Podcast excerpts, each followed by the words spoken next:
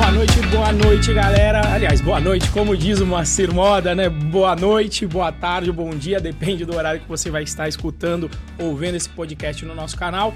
Hoje temos episódio em que a gente vai entender qual é o tipo de empresa que contrata programador em tempo de crise. A gente está gravando esse episódio aqui em setembro de 2022 e houve aí uma certa onda do que se chama aí de layoffs, ou em português as chamadas demissões. E aí eu quero que você do outro lado entenda né, como é que funciona esse tal de layoff, se essa crise chega na área de tecnologia, né? E aí eu decidi fazer esse episódio um pouco diferente. Normalmente, eu conheço as pessoas que a gente chama aqui, ou eu conheço, ou o Moacir, quando a gente gravava, o Moacir também conhecia aqui as pessoas, e dessa vez é um caso diferente, mas que acontece muito, tá?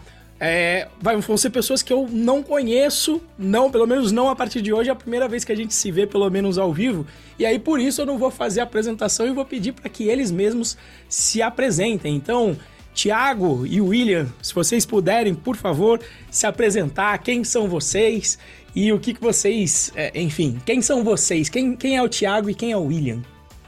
Perfeito. Pode começar aí, Tiago, fica, fica à vontade. Bom, primeiramente aí, boa noite, pessoal. Bom dia, boa tarde. Não sabemos o horário que todo mundo está ouvindo. É, o Thiago, a gente tem, um, tem uma, eu tenho uma empresa de desenvolvimento, temos, produzimos softwares próprios e na área de e-commerce, certo?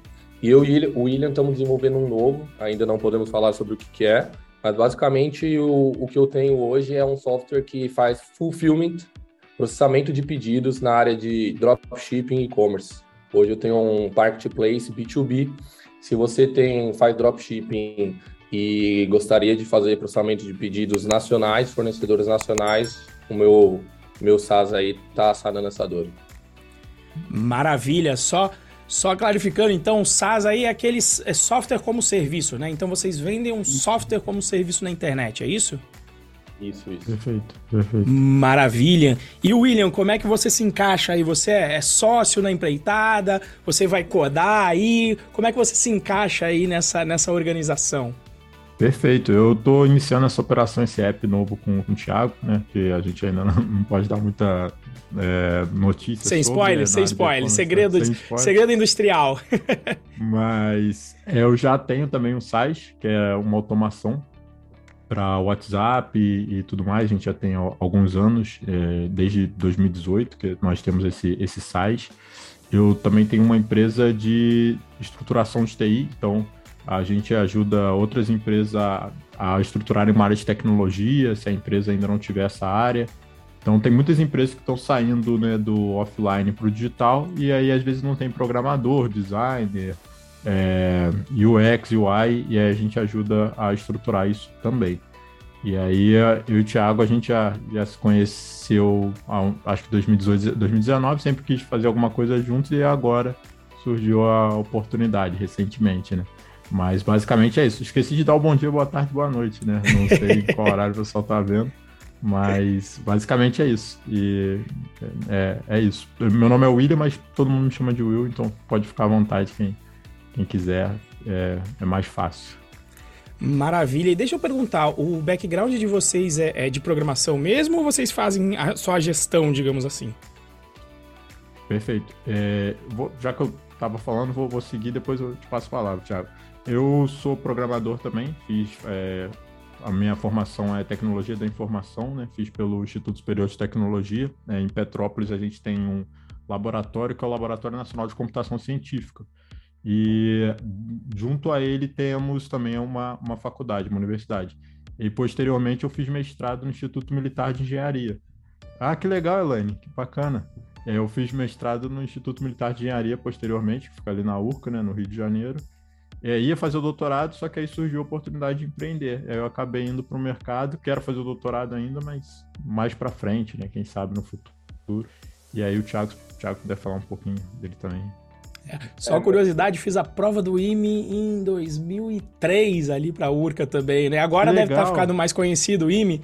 Já uhum. é bem conhecido, mas ainda acho que está ficando mais por conta do ministro aí, do Tarciso, né? Não fazendo propaganda uhum. política, só a única sim, coisa sim. que ele é formado no IME aí. Então, normalmente quem faz prova para IME e ITA sempre está fazendo para as duas ali, que são duas das provas mais difíceis de, de engenharia né, do, do Brasil.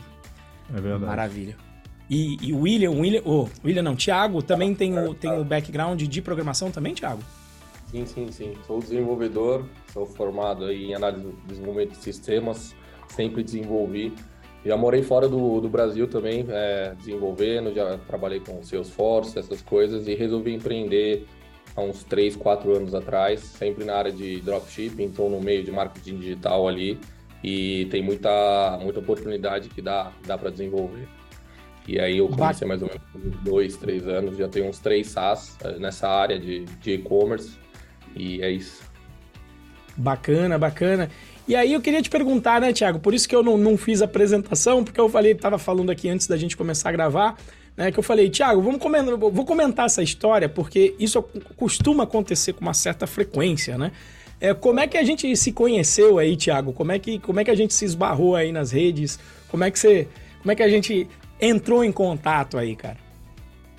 Então, é, eu faço parte de um grupo de mastermind aí e o Moacir tava num encontro desse e ele falou, pô, sou lá do Python Pro e tal. Eu troquei ideia com ele e falei, poxa, é, minha maior dor, a gente tem uns, uns, uns, como eu posso falar, uns, umas dinâmicas, falar, minha maior dor é contratar gente, né?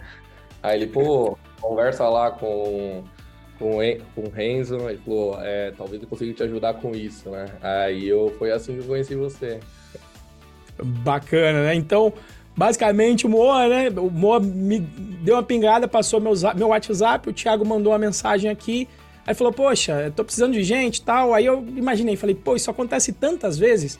Então eu falei, vamos pegar de surpresa, porque aí fica claro que, tipo, fica difícil a gente. Ou, ou, nós somos excelentes atores e a Globo tá perdendo também aí, né? Três excelentes atores que vão conseguir aqui, vocês, principalmente por quem vê no vídeo, né? Que a gente se conheceu. Eu falei, cara, vamos, vamos fazer então esse bate-papo para você conversar com os nossos alunos, mas vamos gravar também um, um, um, um episódio para falar do assunto. E o que é curioso é que você tá falando, putz, tá difícil de contratar, né? Então, quando você passou agora para o outro lado da mesa, para alguém que está empreendendo e precisando contratar os desenvolvedores, e aí eu queria te perguntar, pô, mas mesmo né, com essas demissões que estão acontecendo no mercado, quer dizer, gente aí que foi mandado embora de Magazine Luiza, gente que foi mandado até no, no setor de e-commerce aí, né? No, no, se não me engano, o pessoal da Olist teve uma galera que saiu também. Então, mesmo nessa situação de pessoas sendo mandadas embora, vocês ainda estão contratando? Você acha, você acha que está mais fácil contratar desenvolvedor por causa desses layoffs ou não? Acho que o William consegue ajudar melhor aí com esse ponto. É, Vamos eu, lá, Eu William. acho assim, a forma que eu, que eu visualizo é que fácil não, não está, porque cada vez mais a gente tem novas startups surgindo e aí, consequentemente, as startups também é, vão competindo pelos bons candidatos ali que ficam, né? E também eu acho que programação nos últimos tempos, é, como se tornou um assunto muito em alta no marketing digital também, acabou se tornando, tendo uma promessa muito forte do tipo, vire programador que você vai ganhar em três vezes, cinco mil reais, alguma coisa assim do tipo, e, e a gente sabe que na prática isso não é muito verdade mas isso acabou meio que, na minha visão, minando um pouco o mercado, no sentido de a gente é, ter muitos profissionais que antes eram, por exemplo, antigamente na, na nossa época, né, você falou que aplicou pro, pro IME naquela, naquele período ali, início dos anos 2000 e, e tudo mais, é, a gente tinha que, assim, cara, quando um desenvolvedor era sênior, você falava, nossa, esse cara é sênior, ele, ele já fez isso, isso, aquilo. Hoje em dia você vê muitos desenvolvedores se nomeando sêniors e não tem de fato essa expertise. Então, assim, na minha opinião, aumentou a oferta de desenvolvedores, a gente tem mais desenvolvedores disponíveis mas o qualitativo diminuiu. Hoje em dia a gente tem que filtrar mais. Então, assim, a gente tem que fazer é, etapas mais rigorosas de seleção. Em alguns casos, a gente tem que aceitar que o candidato às vezes não vai estar naquele exato nível que a gente espera, ou no exato nível que ele está aplicando, e desenvolver ele internamente. E aí é um dos pontos também que, que a gente acaba fazendo isso mesmo, né?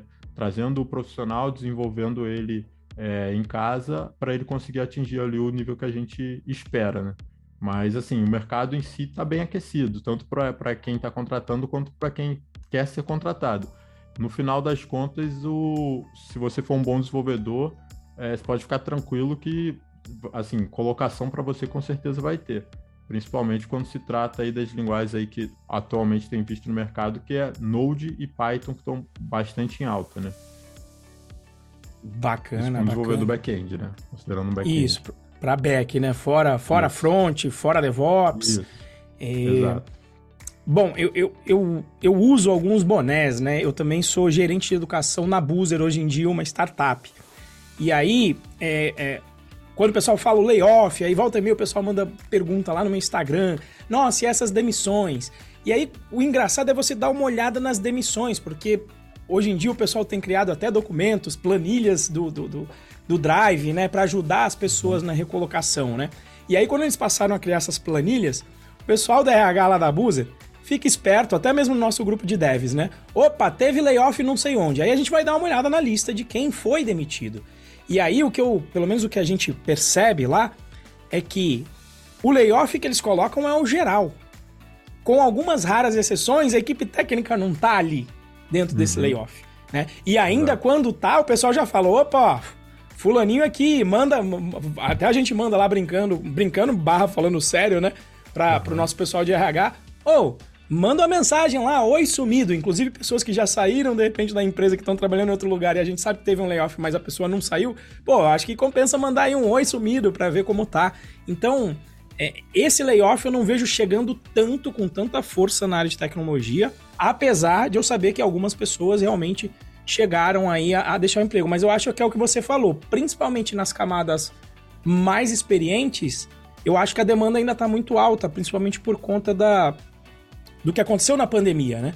Você tem pandemia, um monte de gente vai para o online. Aí vocês estão falando um monte de uhum. gente que foi para o online e também aqueceu o mercado de vocês, de marketplace, de e-commerce. E aí essa turma vai para o online, vai para o online e precisa de mais programador. E aí tem pandemia, tem que contratar em casa. Tem que contratar em casa? Por que, que a empresa lá fora não vai poder contratar no Brasil também? Então, quem tem experiência, sabe falar inglês, cérebro foi para fora. E isso acabou causando esse esse apagão aqui no Brasil que acaba complicando a vida das empresas, né? É, mas o, o, o Will trouxe aí um assunto interessante que é se a gente não acha o programador nesse nível, que é o que todas as empresas querem, né? Às vezes o pessoal me mandou, oh, Renzo, tem, tem alguém sênior aí? Eu falo, meu irmão, sênior, pleno, que não tá trabalhando, é, é saci pererê, não existe, entendeu? É, sênior que não tá trabalhando, ou tem algum problema mental grave, ou tá tirando um ano sabático e não quer trabalhar, porque quem quer tá trabalhando. E aí eu te pergunto, e o que, que acontece quando você tem que então, você falou de formar dentro ou aceitar, digamos, um nível mais baixo do que em princípio você queria? O que, que vocês avaliam aí, Will e Thiago, é, é, na hora de contratar essa pessoa que tem menos experiência? De repente, vocês chegam a contratar quem está buscando primeira vaga ou quem tem, ainda tem pouca experiência. Como é que funciona? O que, que vocês avaliam nesse tipo de candidato? Beleza. É, assim, se eu, se eu falar demais aqui, você pode tirar o microfone e, tomar. Fica tranquilo, fica tranquilo. Mas, basicamente, assim, de acordo com o nível, eu vejo, por exemplo, um, um cara que, que tá aplicando por uma vaga de estagiário, eu vou muito mais avaliar o perfil dele, a capacidade dele de aprender, do que necessariamente o conhecimento técnico que ele vai ter. Às vezes ele tem até um conhecimento técnico ali inicial, mas é, dependendo do perfil, do tipo de perfil, do que ele já executou no passado, se ele não teve assim é, grandes é, grandes conquistas no, no, no, no trabalho dele ou, ou, ou, na carreira profissional dele, se eu vejo que ele não é um cara muito compromissado, né? É, isso para mim tem um peso maior do que o, aquele inicial técnico que ele teria.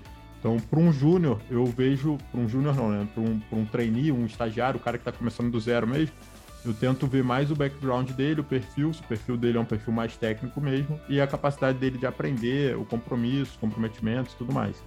E tem até uma regra que eu uso, que eu gosto de usar quando eu, eu inicio um, um cara na empresa do zero em programação, que é a seguinte: se nos três primeiros meses o cara não está trabalhando até mais tarde, virando noite, não para gente, tá? Mas fazendo por conta própria com programação, eu sinto que ele não se encantou com isso, porque eu noto que os meus três primeiros meses, os três primeiros meses dos meus amigos, os seis primeiros meses ali em programação, cara, você se encanta com aquilo de uma maneira que é, é quase um superpoder, né? Você pensar que você consegue automatizar um negócio, igual, por exemplo, a gente está conversando aqui, vamos supor que eu precisasse viajar amanhã, eu poderia criar um script que está pesquisando as melhores passagens para mim saindo de determinado aeroporto, fazendo escala em tal lugar. Isso é, é um superpoder. Eu, eu consegui fazer uma tarefa que eu precisaria ali manualmente estar fazendo. Então, assim, na minha visão, se o cara não se encantou nos primeiros meses de programação dele, talvez aquilo ali não seja para ele. Então, é um alerta que eu, que eu costumo observar, né? Não necessariamente ele precisa fazer hora extra para a gente, eu nem quero, nem gosto que, que faça, eu faço o máximo possível para que isso não aconteça, mas se eu vejo que ele não está empenhado, fazendo coisas para ele ali, tentando entender mais, um pouco obcecado né, nesse primeiro início, eu sinto que ele não se apaixonou muito pela, pela área, né? E aí eu vejo que essa é uma característica comum de um, de um assim, dos bons programadores que eu encontrei. É, quando é o nível júnior, eu gosto de ver os fundamentos. Ele aprendeu bem na, na faculdade, os fundamentos básicos de algoritmo. Se ele tem uma noção boa, de, ele consegue aprender bem os, os conceitos também. É, confrontar esses conceitos, né? É, tinha um professor meu, meu orientador do mestrado, que ele falava um negócio que eu sempre levo, que é quando você lê um artigo partindo do princípio que o, ator, o, o autor está errado, você é muito mais crítico, né? Então, é isso também que eu espero de um júnior, uma criticidade, no nível dele, poxa, eu tô aprendendo isso aqui, mas beleza. Por que será que esse cara falou isso? Por que, que será que isso é de tal jeito? É o cara que vai, é igual a criança, né, que vai perguntar por que para tudo, e é isso que eu espero do júnior, que ele, ele se questione ao máximo. Agora, o pleno, em, em específico, eu já espero que ele entregue coisas mais sólidas, consistentes, que ele seja aquele cara que consiga passar uma segurança nas entregas dele, que as entregas que ele faça não exijam tantas revisões, que é um cara que seja seguro, mas eu não vou esperar que ele forme júniors, eu não vou, não vou esperar que ele seja o cara que vai definir os padrões é, daqui para frente, mas eu espero que os conceitos que ele saiba, embora não sejam todos, sejam bem sólidos. E quando se trata do sênior, eu estou esperando um cara ali que tenha também a capacidade de formar outros júniors, que ele consiga, é, mesmo que, que ele seja um cara mais introspectivo, pelo, pela referência técnica que ele tem, ele conseguir direcionar caminhos melhores que o júnior ou o pleno vai percorrer, montar uma arquitetura de forma eficiente, prevendo a escala do sistema e tudo mais. Então, basicamente, eu tenho esses níveis de exigência diferentes em cada um dos níveis. E aí eu acho que ter é, esse nível de cobrança diferente, expectativas diferentes, também ajuda a gente não, não se frustrar, né? Porque às vezes você vai buscar um júnior esperando né, dele o que um sênior te entregaria, o que um pleno te entregaria, aí você vai acabar ficando frustrado. Né? Mas basicamente é isso. Aí o Thiago pode ficar à vontade para falar aí também. É, para mim também seria essa questão de fundamento, um cara que sabe, enfim, ler as documentações, não é um fuçador que sai procurando tudo já no Stack Overflow pronto, né? Então, e também a gente, eu gosto de ver também muito lado do soft skill, né? É uma pessoa, por mais que ela não seja tão boa ali tecnicamente, é uma pessoa que é, tá procurando saber, é sincera, é, sabe se comunicar bem na questão de estou conseguindo fazer, não estou conseguindo, preciso de ajuda aqui e ali. E às vezes não deixa o ego tomar conta dessa parte aí. Eu gosto de ver bastante esse lado da soft skill também da pessoa. É, eu acho que faz também bastante. Quer dizer, soft skill para mim eu acho que é importante na carreira como um todo, né? É, mas o que eu costumo falar, principalmente pra moçada mais nova, é que quem tá começando ali do zero, quem tá procurando a primeira vaga, a turma já vai olhar justamente com os olhos que o Will falou, né? Putz, eu não vou buscar o, o, aquele famigerado, o estagiário com experiência. Não, peraí, se é a primeira vaga, né, tem um paradoxo aí, né? Pra primeira vaga a pessoa não vai ter experiência. E aí, nesse caso, justamente a diferenciação acaba sendo nas outras habilidades. Como é que você vai se como é que você vai se comunicar? Como é que você vai indicar para outra pessoa que você vai ter responsabilidade, né? E essa do gostar, eu também me, me, me é, também me reconheço aí nessa de, de, de, você passar o tempo programando, né? Ontem mesmo eu tinha feito aqui com o pessoal, a gente fez uns quatro encontros em integração com o Discord aqui. E aí alguém mandou mensagem que tava dando um bugzinho ontem de noite. Cara, não teve jeito. Quatro e meia da manhã eu acordei, o cérebro ficou pipocando ali no, no inconsciente. Falei, deixa eu pegar isso aqui para fazer. Hoje eu acordei quatro e meia e resolvi os bugzinhos ali de, de integração da nossa plataforma com o Discord. Porque eu acho que é isso, né? A pessoa que gosta de tecnologia para você avaliar o iniciante é aquela pessoa que olhou ali, sei lá, quando eu fiz a primeira macro no Excel, eu falei, cara, isso aqui é genial. Você coloca aqui um comando, repete, ele faz isso automaticamente e você não precisa fazer mais nada, né? O programa, o programa trabalha sozinho. Então eu acho que concordo com vocês aí, principalmente para essa primeira vaga, que soft skill é importante, ainda mais seguindo aquela máxima, né? É, você contrata pelo técnico e às vezes demite pelo comportamental. Então acho que faz todo sentido já procurar as pessoas no caminho certo.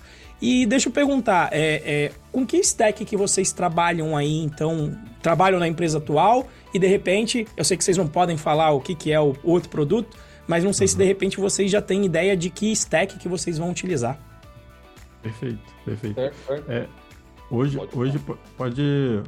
É, hoje eu, por exemplo, no, no, meu software lá de automação, eu utilizo bastante JavaScript, tanto no front, né? Ali é, jQuery, coisas simples, jQuery, Vue, e no back a gente utiliza mais o Node mesmo, Puppeteer, é, quem, quem já trabalhou aí. E basicamente o que a gente faz são extensões do Chrome. Então é o que, o que dá para utilizar ali. E aí o, o Thiago, hoje ele já trabalha mais com uma, na, no caso na, na, empresa dele, né, nessa que ele já tem estruturado, pode falar um pouco melhor, que é mais o Python? O, claro, claro. Né? É, é, é, o... a aplicação web ali, back-end é, é Django, né? Com, ela fornece as APIs ali para o front-end, que é feito em Next com React. E tem muita coisa também é feita em. Como é muita chamada assíncronas, a gente usa Lambda Functions da AWS ali para fazer bastante coisa assincronicamente, né?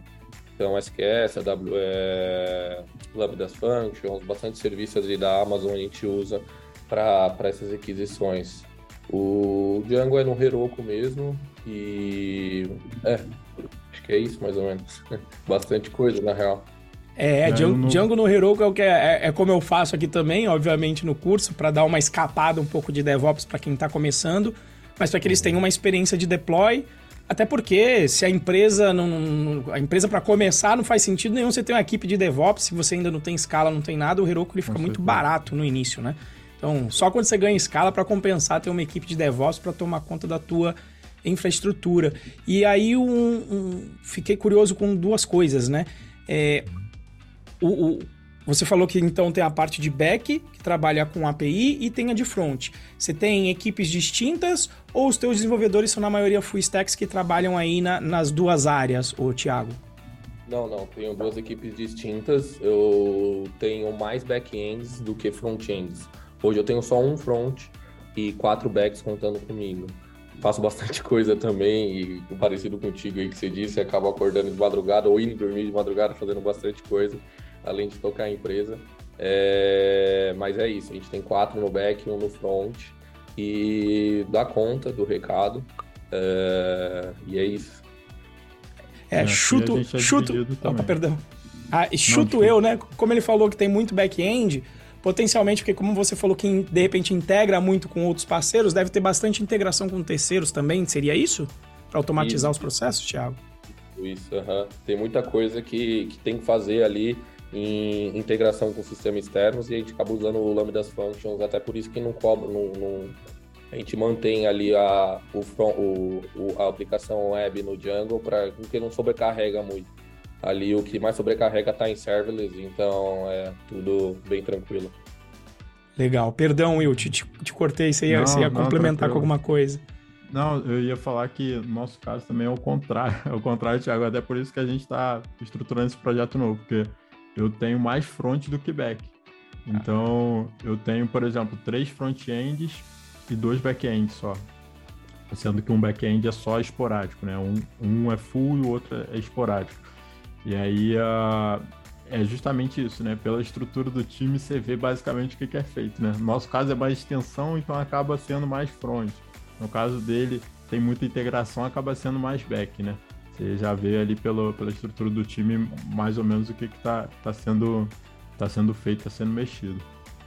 E, e, quando você diz as extensões, Thiago, isso aí é para fazer aquelas, aquelas automações, às vezes que não é possível, não tem uma API, aí você acaba criando algumas extensões para conseguir adicionar funcionalidades na, nas aplicações de terceiro. O que, que fazem essas extensões, se você puder comentar? Como eu falei, como eu não conversei antes, eu não sei o que, que pode e o que, que não pode falar, então eu vou perguntando, se não puder falar, não tem problema.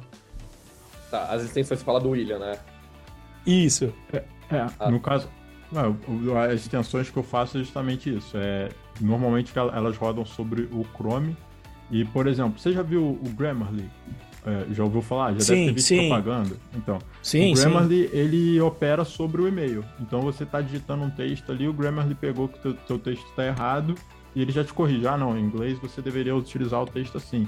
E a gente tem a mesma extensão. A, a nossa extensão, que como hoje a gente tem um software de automação para o WhatsApp, essa extensão opera sobre o WhatsApp Web. Então, hum, todas entendi. as ações que ele vai executando de forma automática são é sobre o WhatsApp Web. E aí, por exemplo, a gente também tem uma sincronização com o Active Campaign.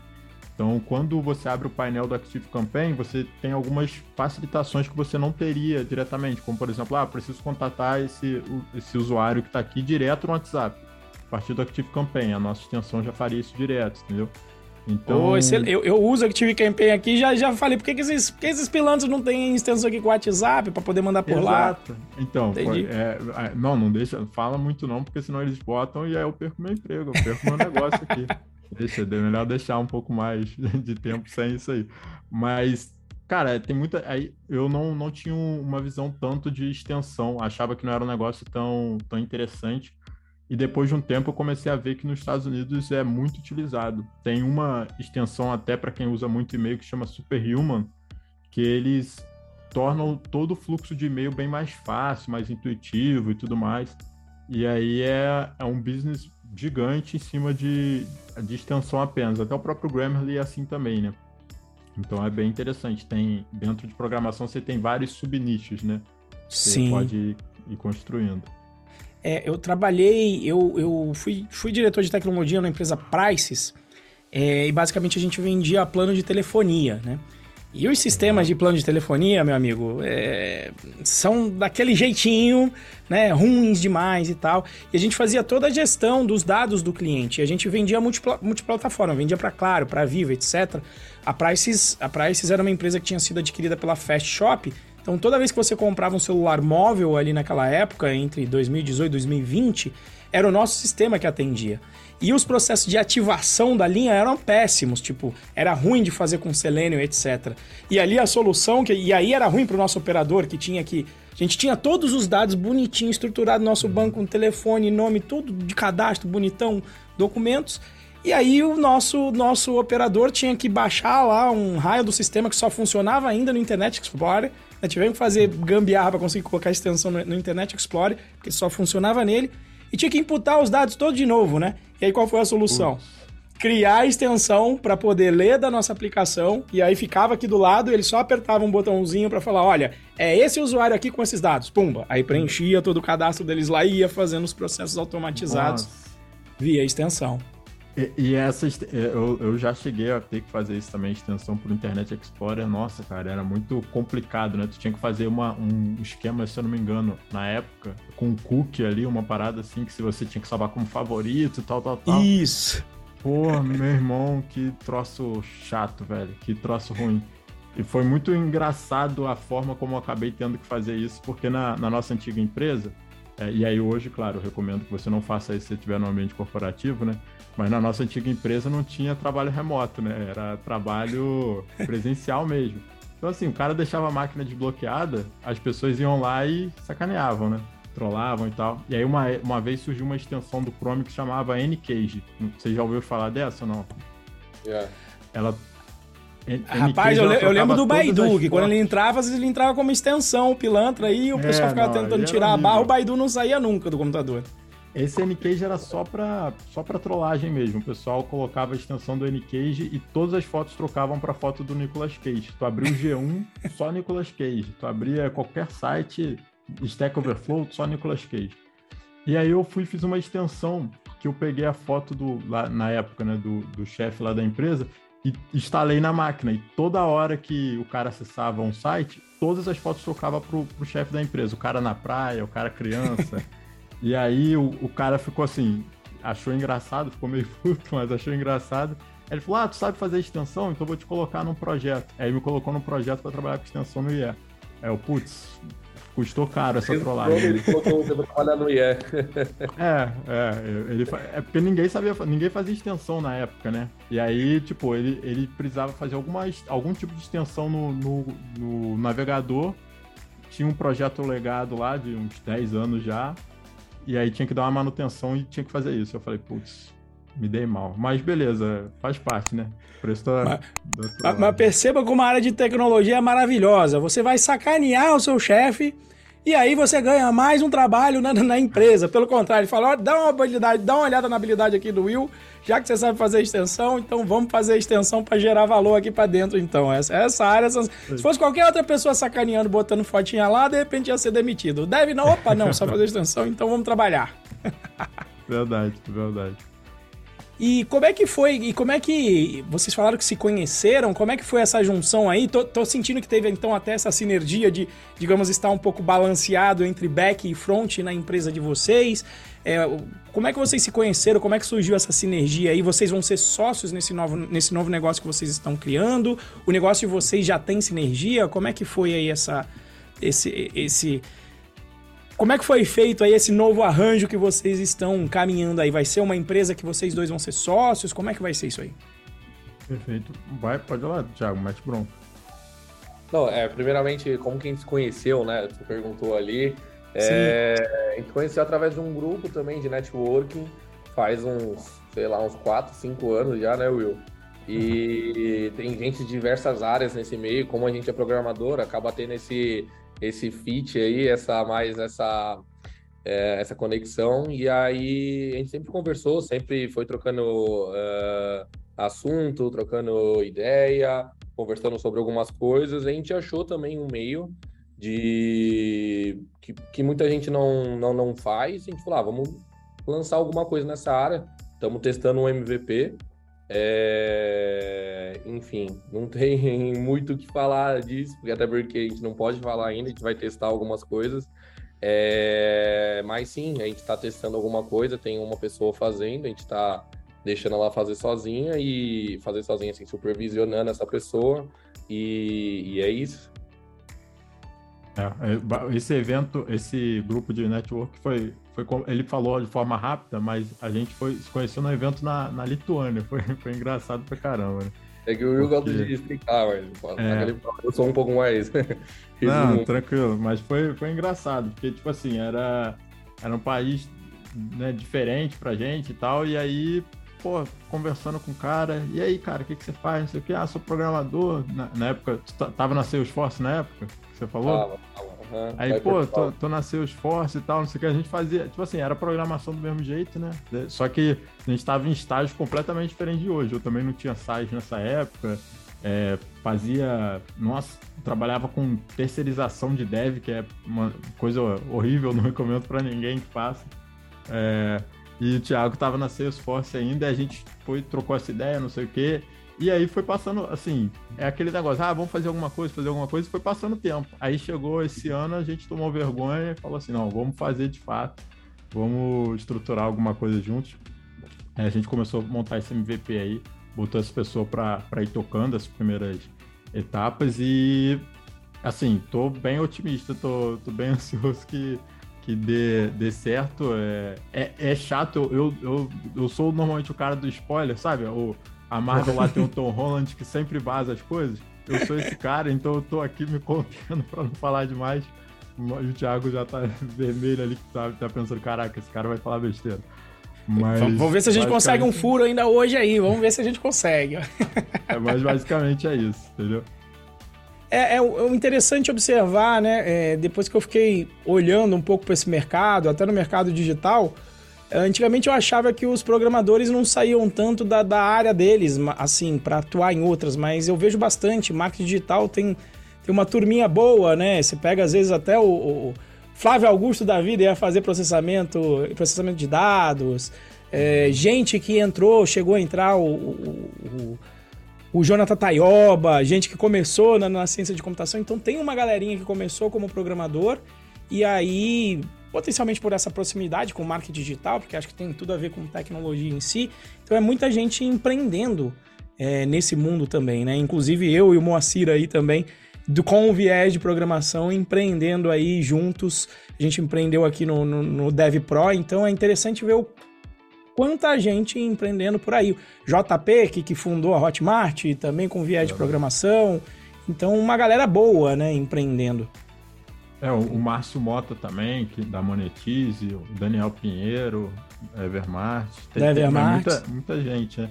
É o que, eu, o que eu falo, assim, normalmente, que eu gosto de avaliar é que é, é raro você ver, às vezes, um, um, programador empreendendo comparado a algumas outras áreas. Mas quando o programador empreende, quando ele consegue ter, na minha visão, um, um bom perfil de né, hard skill ali, desenvolvimento, ele ser um cara bom assim tecnicamente e também ser um cara bem comunicativo, no geral os negócios que ele, ele tende a fazer são muito grandes, né?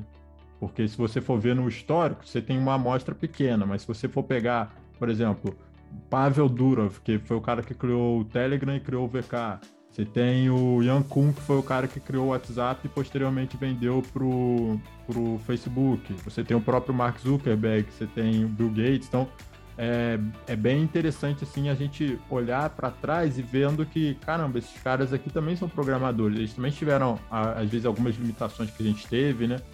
Mas uma vez que eles criaram um negócio, a chance desse negócio crescer muito é, é alta, né? Porque a gente não tem uma uma trava toda que um negócio físico às vezes teria, né?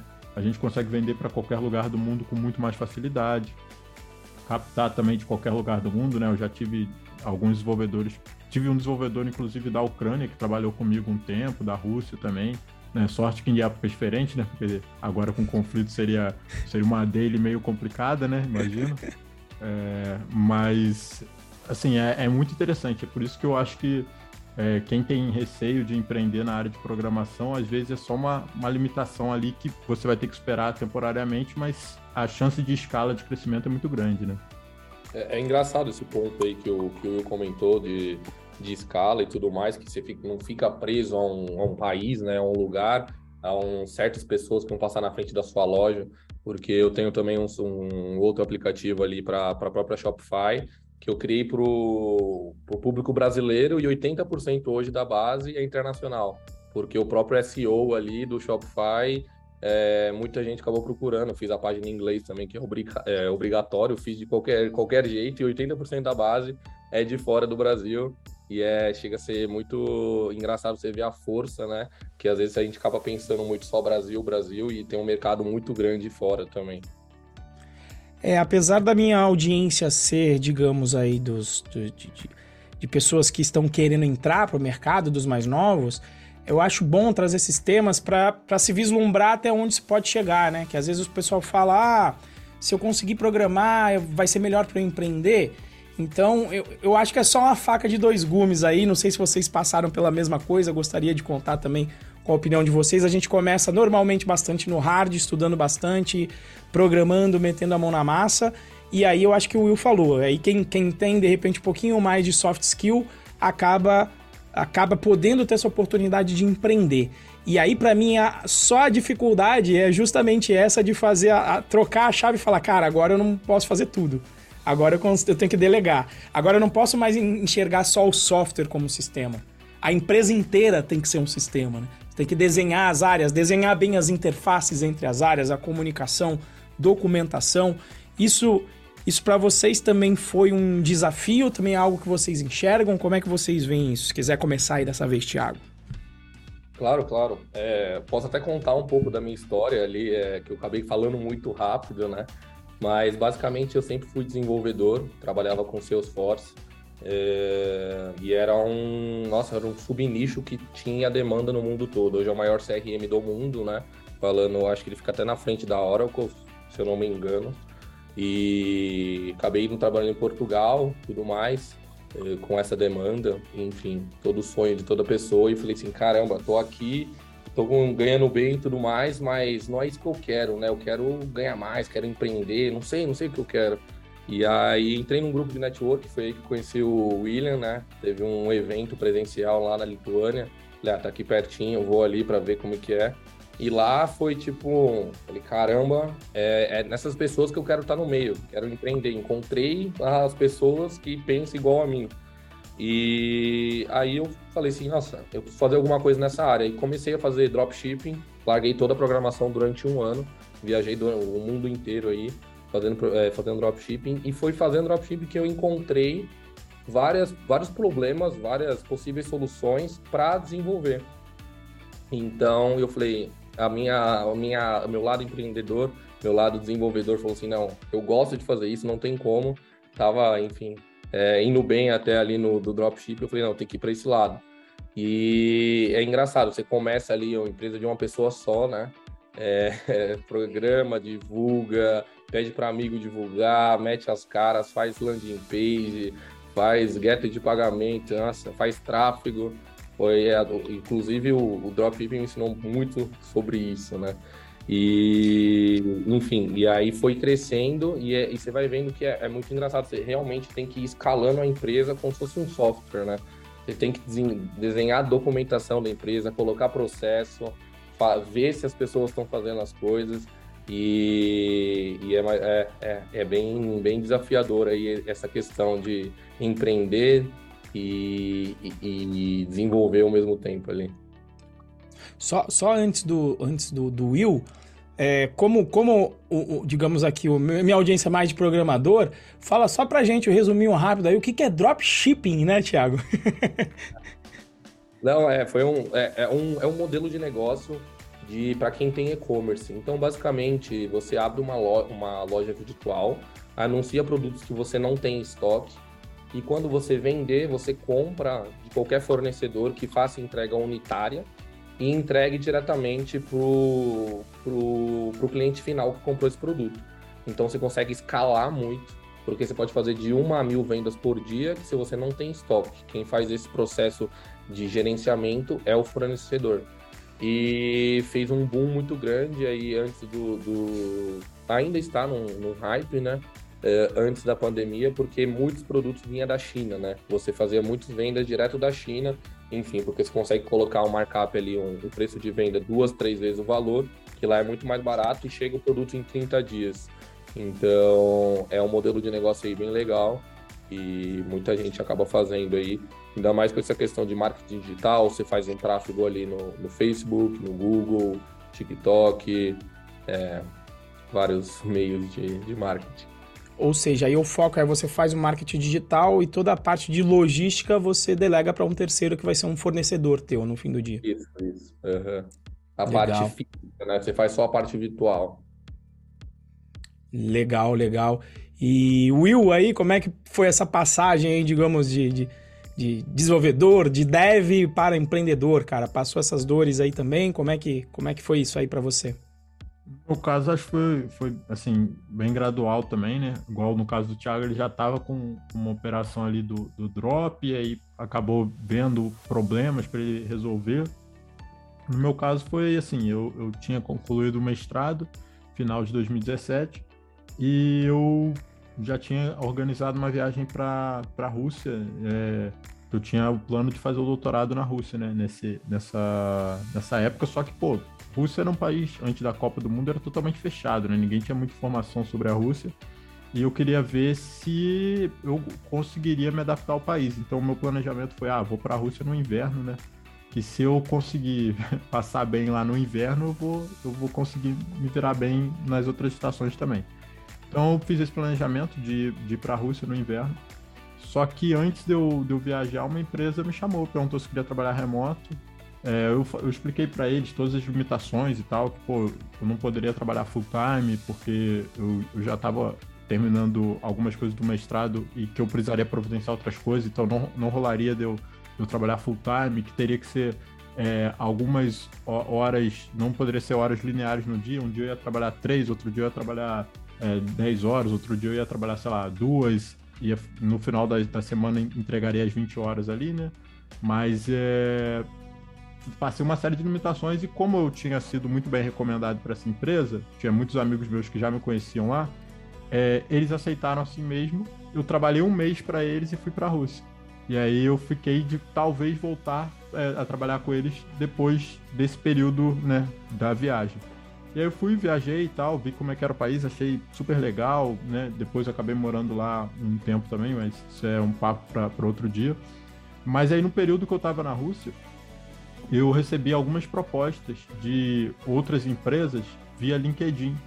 E o engraçado é que na Rússia não funciona, né? O LinkedIn também. O LinkedIn foi bloqueado, acho que em 2015, 2016, porque a, o governo falou que eles, os americanos estavam usando LinkedIn para espionar lá, enfim, N, N fatores, né? E aí eu acabei é, recebendo essa notificação no Gmail, né? Nem no LinkedIn, ou no, que o LinkedIn encaminha, né? Quando você recebe alguma proposta, alguma coisa. Recebi no Gmail, só consegui responder quando voltei ao Brasil. Respondi é, é a, a, empresa, conversei com eles e comecei a trabalhar. Para essa empresa, oito horas, para essa empresa que me ofereceu oportunidade, para outra que eu já estava quatro horas, eu segui fazendo quatro horas por dia. Chegou um ponto que eu, ofere... eu recebi uma proposta das duas empresas de aumentar as minhas horas de trabalho, se eu tinha mais horas para entregar, se teria essa possibilidade. Não tinha, né? Já trabalhava 12 horas por dia, então, assim, mais do que isso, a minha produtividade ia cair. E eu fui fiz uma proposta para eles diferente. Falei, olha, se eu trouxer um amigo meu e ele entregar as tarefas, eu supervisionar as tarefas dele e entregar com a mesma qualidade que eu entregaria, tá ok para vocês? E eles falaram, ah, tá ok. Comecei chamando um, dois amigos, três, e chegou um ponto que já eram oito, né? Ali é, trabalhando e assim funcionou bem durante um tempo, só que é, é um tem uma série de desafios, né? Quando você está trabalhando com terceirização de desenvolvedores, e acabei migrando com o tempo. Mas foi assim que eu comecei. Eu comecei primeiro vendendo as minhas horas diretamente para uma empresa, depois vendendo as horas de outras pessoas. E aí no futuro eu fui substituindo isso por software house, SaaS, e aí hoje em dia também, além do SaaS, a estruturação de, de times de tecnologia. Muito bacana, muito bacana, turma. Bom, gostaria já de, de agradecer aí a vocês por terem topado gravar aí esse, esse episódio. Não sei se foi muito no susto, mas foi bom que o Thiago respondeu na hora, vamos lá, e acho que isso é bom. Acho que isso vem da veia de quando o pessoal trabalha na área de mercado digital, é vamos botar a cara, vamos aparecer, né? É bem legal a história de vocês. E eu queria saber o seguinte, como é que o pessoal acha aí o Will e o Thiago nas redes sociais. Quem quiser chamar vocês para bater um papo, quem quiser chamar vocês também para perguntar como é que tá essa contratação, como é que a turma encontra vocês aí nas redes? Perfeito. Vou digitar o Instagram aqui. Eu mandei o Instagram e o, o, o, o, e-mail corporativo aí, quem quiser entrar em contato. É, tá aí os dois meios. É, e acho que é, quem, acho que é isso, né? Quem, é, quem estiver escutando, eu vou colocar, né, vou pedir para colocar na descrição aqui do, do, do, podcast, tá? Mas tá aqui, ó, arroba Thiago Chicata. Aqui agora vai ser Thiago com ah. H e Chicata S-H-I-K-A-T-A, tá? É, e aí tem... O menino no começo, Thiago Nishikata. Ah, Thiago Nishikata, olha aí, ó, ainda tô lendo errado ainda. Thiago com H e depois Nishikata, ah, perdão, verdade aqui. E aqui o Will, The Traveler Will. Então aí Isso. está o. Em inglês, né? O Will Viajador aí, tá? Então, The Traveler Isso. Will. D-T-H-E-T-R-A-V-E-L-E-R-W-I-L-L. Então, se vocês quiserem bater um papo com o Thiago e o Will, vocês podem seguir eles então na rede. Se vocês quiserem me seguir lá, o arroba RenzoProBR, tô lá sempre postando conteúdo, a caixinha não parou nesse tempo todo. O pessoal tava pedindo episódio de volta, episódio de volta. Pessoal, eu dei uma pausa porque nasceram meus gêmeos aqui, então tô com quatro filhos, agora Caramba. dois gêmeos de três meses, então por isso que eu tinha dado uma pausa, mas a gente vai voltar aí a fazer conteúdo. Se você tá ouvindo a gente no, no Spotify, se inscreva aqui, tá? Ativa o sininho para você ouvir aí quando o podcast sair, depois eu vou mandar para você, Will, para você, Thiago. Se você estiver no YouTube também, se inscreva, ative o sininho aí, nosso YouTube barra canal DevPro. E se você quiser entrar no nosso canal do Telegram, o endereço é bit.ly barra canal DevPro, ou seja, bit.ly barra canal DevPro.